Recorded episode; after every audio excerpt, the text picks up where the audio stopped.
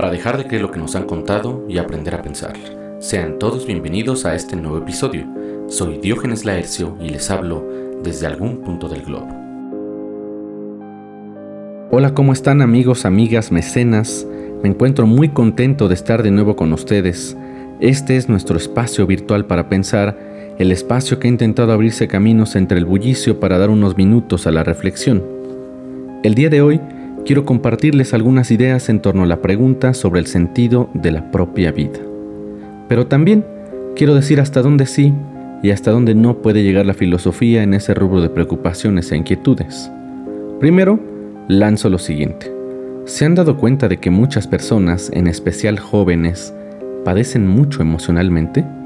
¿Han notado cómo de unos años para acá hay una tendencia a hablar de cómo remediar esa sensación de vacío?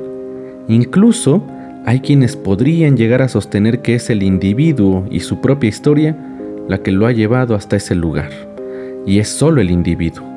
Pero como siempre, creo que la filosofía puede orientarnos a pensar el asunto con mayor amplitud. Así que hablemos de nuestro contexto. Hace ya más de 100 años, Nietzsche anunciaba el nihilismo. Anunciaba para nuestra época un etos, una forma de experimentar lo que acontece, cifrada en la carencia de sentido, dirección, sostén. De hecho, de ahí su famosa frase de Dios ha muerto, que muchos la vemos con sentido positivo, pero también hay un lado negativo en eso. Hoy nosotros podemos constatar que somos parte del nihilismo, sobre todo después de la reciente pandemia, sus efectos colaterales en la economía y en nuestra relación con los otros se han visto afectados. No se diga menos de las posibilidades reales de una guerra mundial nueva y algunas otras cosas más que han estado pasando en los últimos meses y años. Y yo me pregunto, ¿cómo no sentirnos así? Impropios, ajenos, sin ningún rasgo de ilusión. Somos hijos del nihilismo y en eso evidentemente seguimos a Nietzsche. Somos hijos de la perspectiva que no se ancla en ninguna costa. Somos una sensación de pérdida en un mar abierto e infinito. Ese es nuestro contexto.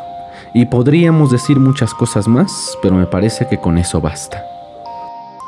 Hablemos entonces de una posible alternativa.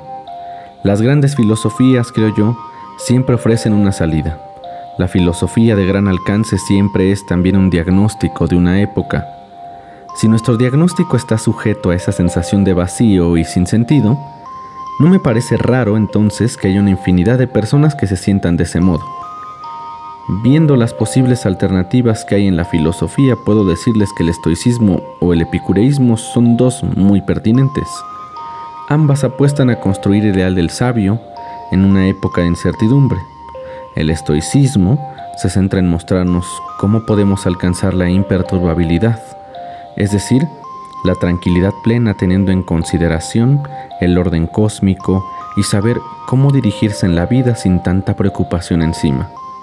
El epicureísmo es la muestra de que el placer lo es todo dentro de sus límites precisos. Arrojarse al placer desmedido de cualquier tipo sería un error. Omitirlo por completo es otro.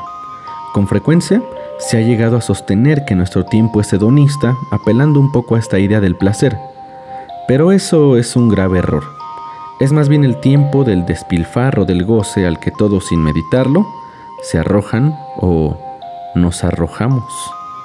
Estas dos filosofías son solo ejemplos de la casi infinita variedad de posibilidades que pueden traerse a cuenta hoy para darle sentido a lo que hacemos y a lo que somos.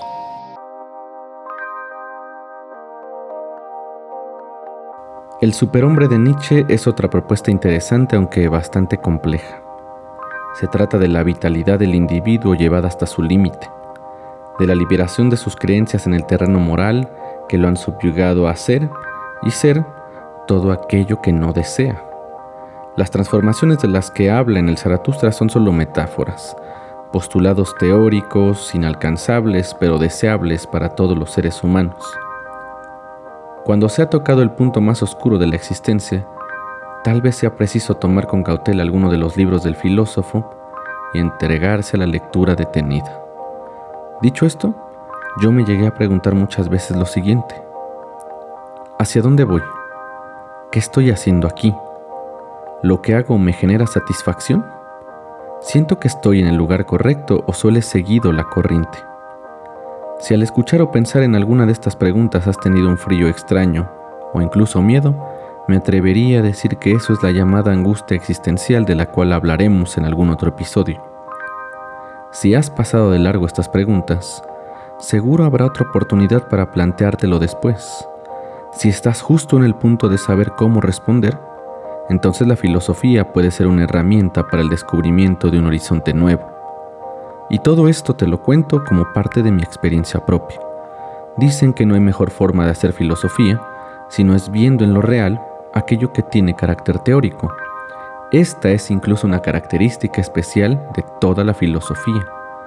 Sobre todo porque, por lo que yo he postado, siempre es por una vida filosófica. La filosofía se realiza en la vida. Hay que hacer patentes las ideas en el cuerpo propio. Pero, ¿tú qué piensas? ¿Crees que la filosofía puede orientar o más bien hace lo contrario? Cuéntamelo en mis redes sociales.